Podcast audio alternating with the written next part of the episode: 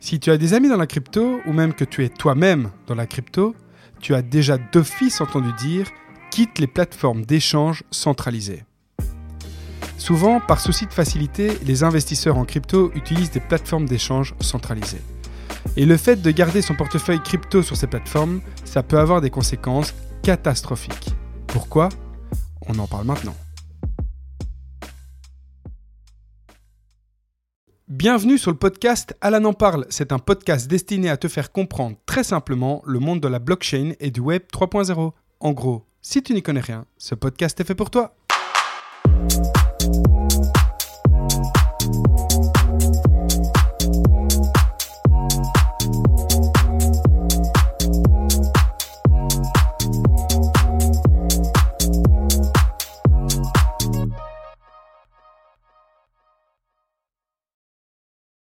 À l'heure actuelle, ton argent est d'office déposé dans ta banque.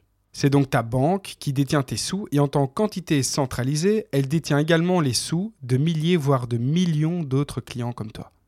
Et lorsque tu te rends sur le site du service fédéral des finances de ton pays, tu peux très facilement trouver le montant que ta banque te garantit, c'est-à-dire le montant que ta banque te rendra d'office si elle fait faillite. En Belgique, par exemple, sur le site du service fédéral des finances, tu peux lire ceci. Tout dépôt de fonds détenus auprès d'une entreprise d'investissement belge est protégé jusqu'à un montant de 100 000 euros par personne et par établissement. Ça signifie donc que si tu possèdes 400 000 euros sur un compte courant ou un compte épargne dans ta banque et que ta banque fait faillite, elle ne devra légalement te rembourser que 100 000 euros. Voilà ce que ça veut dire. Et tu vas me dire pourquoi?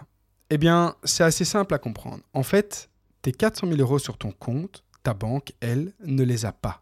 Ta banque te dit que tu possèdes 400 000 euros, tu le vois sur ton application, smartphone, etc. Mais le jour où tu veux vraiment les récupérer, ça ne se passera pas comme prévu.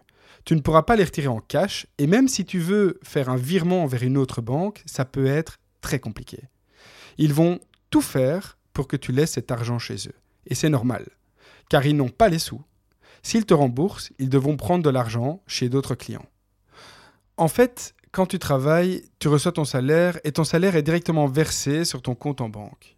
Il n'y a donc pas directement de transfert d'argent liquide, d'argent physique. C'est littéralement un transfert de chiffres d'une institution à une autre. Autrement dit, un transfert de chiffres de ton employeur à ton compte en banque. Tu as en fait produit plus de chiffres sur le marché. C'est ce qu'on appelle la monnaie scripturale. La monnaie scripturale, c'est l'argent en chiffres sur tes écrans. L'argent physique, donc les billets et les pièces, ça, on les appelle la monnaie fiduciaire. Et ces chiffres, donc la monnaie scripturale qui est sur ton compte, sont détenus par ta banque. Mais donc, est-ce que ces chiffres ont de la valeur? Eh bien, pour que l'argent d'une banque ait de la valeur, il faut que cette même banque possède la valeur équivalente, la même valeur de tous ses clients dans un coffre. Par exemple, si une banque a, avec tous ses clients un total de 10 milliards d'euros, il faudrait que dans son gros coffre-fort, elle ait 5 milliards d'euros en or, par exemple, et 5 milliards d'euros en billets. C'est un exemple. C'est comme dans les films en fait. Quand les braqueurs réussissent à ouvrir le coffre ultra blindé pour voler l'argent de la banque, cet argent est en fait la réserve de valeur de tous les comptes de ses clients. Donc la banque possède cette réserve. Comme ça, si tous les clients décident de partir un jour, elle peut leur garantir qu'elle a ce qu'il faut pour les rembourser. À ce moment-là, elle devra juste vendre son or et utiliser les billets de ses coffres pour rembourser ses clients. Car cet or et ces billets servent en fait de réserve de valeur pour ses clients. On appelle cet argent la réserve de valeur. L'argent dans le coffre, c'est la réserve de valeur. Car en fait, ça équivaut tout simplement à la valeur de l'argent de tous les comptes des clients de la banque. Mais ça, ça reste la théorie. Aujourd'hui, une banque n'a plus ce genre de réserve en fait. Comme j'expliquais dans le bloc 3, donc l'épisode 3, les banques doivent suivre des règles des institutions supérieures comme la Banque nationale. La Banque nationale, elle, doit respecter les règles de la Banque centrale européenne, donc ça c'est pour les Européens, qui elle-même doit respecter les règles de la Banque mondiale. Et parmi ces règles, les banques ne sont plus obligées d'avoir 100% des réserves de valeur de ses clients dans leur coffre. Aujourd'hui, ce taux de réserve avoisine les 1%. Donc, pour tes fameux 400 000 euros que tu possèdes sur ton compte, ta banque doit déposer à la Banque Centrale Européenne 4 000 euros. C'est 1% du montant. Avec ce que je te dis là, tu dois d'office te dire que c'est littéralement dégueulasse. Alors, d'abord, n'oublie pas que la nature même de l'argent, c'est la centralisation. Comme tu le sais, l'argent est produit par l'État. Les banques utilisent donc un produit centralisé car il appartient à l'État. Elles ne peuvent donc, bien évidemment, ne pas faire ce qu'elles veulent avec cet argent. Comme toi en fait. Tu ne peux pas brûler, donc faire disparaître de la circulation un billet de banque. La loi l'interdit. Un billet ne t'appartiendra jamais. Un billet appartient à l'État. Maintenant, il faut que tu saches qu'il y a plusieurs raisons pour lesquelles les banques n'ont plus ces réserves de valeur. Et une de ces raisons est qu'elles ont une mission de créer de la monnaie. Elles doivent donc créer de l'argent. Les banques sont donc soumises à des règles qui disent qu'elles ne doivent pas posséder des réserves de valeur à 100%, et ça dans un but unique de créer de la monnaie. Dans mon exemple des 400 000 euros que tu possèdes sur ton compte auprès de ta banque, la banque a une réserve de valeur de 1%. Donc la banque possède réellement 4 000 euros sur tes 400 000 euros. Mais donc il reste 396 000 autres euros. Et qu'est-ce qu'on fait avec ça? Eh bien, avec cette somme de 396 000 euros dans notre exemple, la banque, elle, va faire des prêts. Elle va prêter cet argent. Quand je dis prêter cet argent, je parle de l'argent scriptural. C'est de l'argent qui n'existe pas vraiment, vu qu'elle n'a pas besoin de réserve de valeur à 100%. Donc, les 1%, la réserve de valeur existe, donc ça c'est OK. Mais le reste, donc les 99 autres pourcents, ce qui vaut à 396 000 euros sur 400 000 euros, ça, c'est de l'argent scriptural. Ce ne sont que des chiffres. Et la banque va prêter ces chiffres. Donc concrètement, si je suis dans la même banque que toi et que je souhaite donc faire un prêt pour acheter un appartement à 100 000 euros par exemple, notre banque va donc me prêter ces 100 000 euros. Et ces 100 000 euros seront en fait une partie de tes 396 000 euros qui t'appartiennent et qui n'ont pas de réserve de valeur. Sur ces 100 000 euros, je vais payer des intérêts, par exemple 3%. Donc après 10 ans, par exemple, j'ai remboursé la totalité de mon appartement, donc 100 000 euros à ma banque. Mais avec les intérêts, ça fait 3 000 euros en plus, 3% de 100 000 euros. Ce qui fait qu'en fait, j'ai remboursé un total de 103 000 euros alors que je n'ai emprunté que 100 000 euros. La banque a créé 3 000 euros. Et donc ça, c'est un exemple parmi tant d'autres qui prouve qu'il existe donc plusieurs raisons par rapport au fait que les banques n'ont plus de réserve de valeur sur l'argent de ses clients. Et une de ces raisons, c'est donc que les banques peuvent créer de l'argent grâce à ça. Il y aura toujours une raison en fait. Donc oui, tu peux te dire que c'est dégueulasse tout ça, mais il y aura toujours une raison, et ça, que tu sois d'accord ou non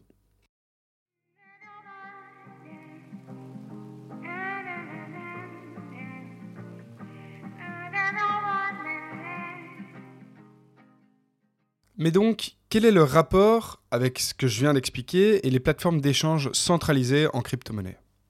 Eh bien, c'est indispensable que tu comprennes pourquoi une banque est centralisée. Que l'on soit d'accord ou non avec les méthodes, le business ou que sais-je, il y aura toujours une raison pour laquelle les banques sont centralisées. Comme une banque utilise un produit centralisé, à savoir l'argent, il y aura toujours une raison entre guillemets valable en ce qui concerne l'organisation des banques. Les plateformes d'échange centralisées en crypto, elles, par contre, n'ont pas vraiment de raison d'agir ainsi, c'est-à-dire d'être centralisées. Bah oui, comme tu le sais, les crypto-monnaies, grâce à la technologie blockchain, sont de nature décentralisée, contrairement à l'argent qui est de nature centralisée. Mais donc, comment une plateforme d'échange centralisée en crypto-monnaie fonctionne? En fait, une plateforme d'échange centralisée en crypto-monnaie fonctionne comme une banque. Tu te connectes sur la plateforme et là, tu peux directement acheter des crypto-monnaies dessus. Lorsque tu les achètes, en fait, tu ne les possèdes pas. C'est la plateforme qui possède les crypto-monnaies. Et donc, comment une plateforme de ce genre s'organise? Eh bien, Disons que la plateforme a déjà acheté, par exemple, 1000 bitcoins, 1000 Ether, 1000 Matic, 1000 Mana, etc., etc. En fait, 1000 fois toutes les cryptos qu'elle accepte d'utiliser sur sa plateforme. Car oui, la plateforme choisit les cryptos avec lesquelles elle veut bien traiter. Disons maintenant que tu souhaites acheter un Ether. Tu vas donc aller sur ta plateforme, et faire un virement en euros sur cette même plateforme. Donc tu as fait un paiement comme si tu faisais un paiement vers un autre compte en banque. La plateforme reçoit l'argent, donc la plateforme centralise ton argent comme une banque. Ensuite, tu vas acheter un Ether et instantanément et gratuitement, tu vas voir que tu as un Ether sur ton wallet sur la plateforme. Mais rappelle-toi, donc comme je le disais dans le bloc 5, donc l'épisode 5, qu'il y a normalement des frais sur la blockchain Ethereum. Mais donc, comment ça se fait que quand tu achètes une crypto sur une plateforme d'échange centralisée, tu ne payes rien? Eh bien, c'est parce qu'en fait, la plateforme en question possède déjà les Ethers dans ses portefeuilles, dans ses wallets. Ce que la plateforme fait, en fait, c'est qu'elle t'autorise à avoir dans ton wallet les Ethers que tu as achetés. Et ton wallet se trouve sur la plateforme. Et ce que je dis, c'est même pas vrai. Je disais ton wallet, mais en vérité, le wallet appartient bel et bien à la plateforme en question. Toi, tu es juste autorisé à utiliser ce portefeuille.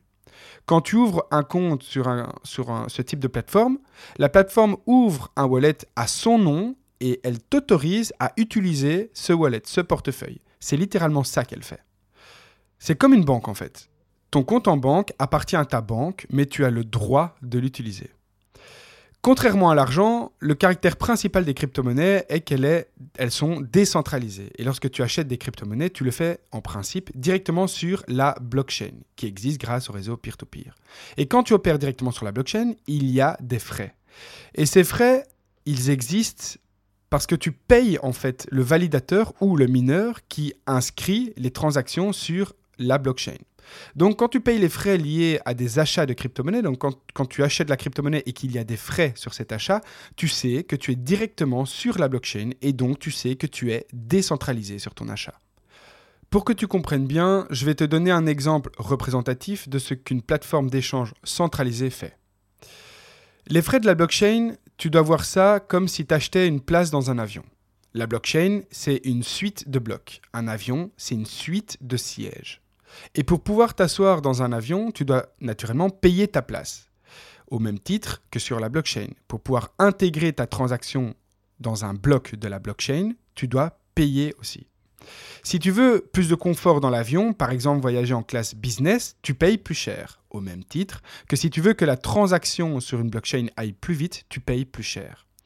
En fait, quand tu achètes des crypto-monnaies sur une plateforme d'échange centralisée, elles ont déjà acheté toutes les places de l'avion. Et toi, quand tu t'inscris, tu es autorisé à t'asseoir sur un siège, mais la place ne t'appartient pas. Mais donc, concrètement, comment ça se passe? Quand tu achètes des crypto-monnaies sur une plateforme centralisée, la plateforme en question a des gros stocks de crypto-monnaies déjà achetés au préalable sur la blockchain. Donc la plateforme a déjà acheté sur la blockchain un grand nombre de crypto-monnaies. Et ce gros stock est mis à disposition des personnes qui sont inscrites sur cette plateforme. Ces mêmes personnes, autrement dit les clients de la plateforme, peuvent acheter des crypto-monnaies pour les avoir sur un wallet qui est centralisé sur la plateforme en question. Donc sur un wallet qui n'appartient pas au client, à la personne. D'ailleurs, si tu fais une transaction à partir de ton wallet de la plateforme centralisée vers un autre wallet, tu peux observer sur la blockchain que le wallet de départ appartient à la plateforme. Donc, in fine, rien ne t'appartient réellement sur les plateformes d'échange centralisées. Le caractère même, l'essence même de la crypto-monnaie n'est absolument pas respecté. C'est une institution qui fait du business centralisé à partir d'un produit qui prône l'inverse, qui prône la décentralisation. Mais comme ces plateformes d'échange centralisées agissent comme des banques, est-ce qu'elles ont des réserves de valeur concernant tous les actifs en crypto-monnaie qu'elles possèdent? Est-ce qu'en cas de faillite, elles arriveraient à rembourser tout le monde? C'est une question légitime car sur ces plateformes, tu achètes des cryptos qui appartiennent à la plateforme en question, mais tu peux aussi très facilement importer et déposer des crypto-monnaies sur la plateforme. Donc tu peux faire un paiement de ton wallet que tu as acheté euh, ou tu as acheté des crypto-monnaies sur la blockchain directement et tu peux faire un transfert de ton wallet vers ces plateformes d'échange centralisées, donc vers le, le wallet des plateformes d'échange centralisées. Mais donc en principe, oui, ces plateformes ont des réserves de valeur. Les plateformes gardent une réserve de crypto correspondant au dépôt de ses utilisateurs. Par exemple, si je dépose avec mon wallet vers le wallet de la plateforme d'échange centralisée que j'ai le droit d'utiliser, si je dépose un Bitcoin sur la plateforme, elle devrait en principe conserver ce Bitcoin en réserve pour toi. Donc si tu déposes un Bitcoin qui vaut, imaginons, 30 000 dollars, elle devrait avoir en réserve de valeur d'un coup 30 000 dollars parce que si elle fait faillite, elle peut te rembourser ce Bitcoin en dollars. C'est ça le principe. Après, je dis en dollars, mais elle ne doit pas forcément te rembourser en dollars. Il faut qu'elle ait la même valeur que l'actif que tu as importé, donc que tu as transféré vers la plateforme d'échange en question. Donc si tu as, dans notre exemple, euh, transféré un bitcoin, il faut que la plateforme ait l'équivalent d'un bitcoin, que ce soit en bitcoin, en ether ou n'importe, on s'en fout, mais l'équivalent en termes de valeur sur ses comptes à elle pour qu'elle puisse te rembourser en cas de souci. Mais ça, encore une fois, c'est en théorie, parce que ça ne se passe pas toujours comme ça. En fait, les plateformes peuvent choisir de conserver une partie des réserves de valeur et d'utiliser le reste pour autre chose, comme par exemple investir dans d'autres actifs, dans le but de se faire eux aussi de l'argent. Et ça, ça peut être un gros problème en cas de faillite, car la plateforme ne pourra pas rembourser tous ses clients, vu qu'elle n'a plus les fonds, elle les a investis dans autre chose. Aujourd'hui, on se rend compte que certaines plateformes respectent bien la réserve de valeur, c'est vrai, ou en tout cas, beaucoup de plateformes essayent d'être le plus transparent possible pour prouver qu'ils ont bien les réserves de valeur. Mais il faut, il faut regarder, ça c'est hyper important, quel type d'actifs ils utilisent comme réserve. Par exemple, il existe des plateformes donc d'échange centralisés qui utilisent leur propre crypto-monnaie, leur propre crypto-monnaie comme réserve de valeur. Et ça, c'est un gros souci. Je t'explique ça avec un exemple concret. Disons que j'ai une plateforme d'échange centralisée en crypto-monnaie, donc elle m'appartient sur Internet, et cette plateforme, donc je l'ai appelée Alan. Toi, tu es client sur cette plateforme centralisée parce que tu, veux acheter, vendre des cryptos, etc. Et donc tu déposes à un moment donné sur la plateforme Alan, qui est ta plateforme d'échange, un Bitcoin. Donc en principe, à partir du moment où toi tu as rajouté ce Bitcoin sur la plateforme, je suis supposé mettre l'équivalent de 1 Bitcoin en réserve, que ce soit avec n'importe quel autre produit. Mais je suis supposé pouvoir baquer la valeur du Bitcoin que toi tu as rajouté sur ma plateforme. Mais au lieu de mettre la réserve en euros, moi, ou en Bitcoin, ou en, en Ether, ou n'importe, je vais mettre l'équivalent du prix du BTC, donc du Bitcoin que toi tu as rajouté, en crypto-monnaie stable, ALAN qui est en fait ma crypto-monnaie. Il y a beaucoup de, plateformes d'échange centralisées qui développent leur propre crypto-monnaie avec leur propre blockchain, etc. Ça arrive, enfin, il y en a beaucoup. Il n'y en a pas forcément beaucoup, mais il en existe quand même. Et donc, imaginons que moi, je vais utiliser donc ma crypto-monnaie stable Alan, donc la crypto-monnaie qui est adossée au dollar ou, à l'euro, pour backer, donc pour euh, faire en sorte de mettre la réserve de valeur sur le Bitcoin que toi, tu as rajouté sur ma plateforme. Si je fais faillite demain, ma crypto-monnaie, donc la crypto-monnaie Alan, la crypto-monnaie stable, risque très fortement de ne plus rien valoir car tout le monde aura perdu confiance. Plus personne va utiliser ma crypto-monnaie stable. Et donc, elle perdra de la valeur. Et donc, je ne pourrai pas rembourser mes clients, dont toi, qui as déposé ton fameux Bitcoin, car je, n'aurai pas assez de crypto-monnaie Alan pour te rembourser. Vu qu'à la base, la crypto-monnaie stable Alan vaut 1 dollar, bah, si elle diminue de, valeur, elle ne vaudra peut-être plus que 10 cents. Donc je n'aurai plus assez de crypto-monnaie stable pour backer ton Bitcoin. Mais donc la réserve de valeur est ultra importante. Les plateformes ont intérêt à être transparentes en ce qui concerne ces réserves de valeur, car le but premier est que ces clients ont confiance en elles.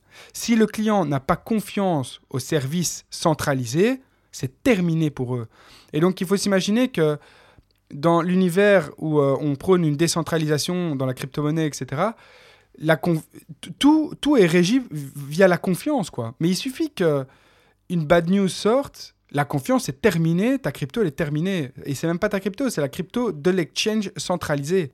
Aujourd'hui d'ailleurs, de plus en plus d'utilisateurs et même d'institutions demandent aux plateformes d'échange centralisées leur proof of reserve, donc leur preuve de réserve. Mais la majorité des plateformes font en sorte que ce soit de plus en plus difficile de bien tout vérifier. Et c'est pourquoi les plateformes d'échange centralisées en crypto ne sont pas les meilleurs amis des personnes qui comprennent vraiment les crypto-monnaies. C'est pour ça que tous les connaisseurs vont te dire quitte les plateformes d'échange centralisées. En fait, retiens une phrase. Not your key, not your coin.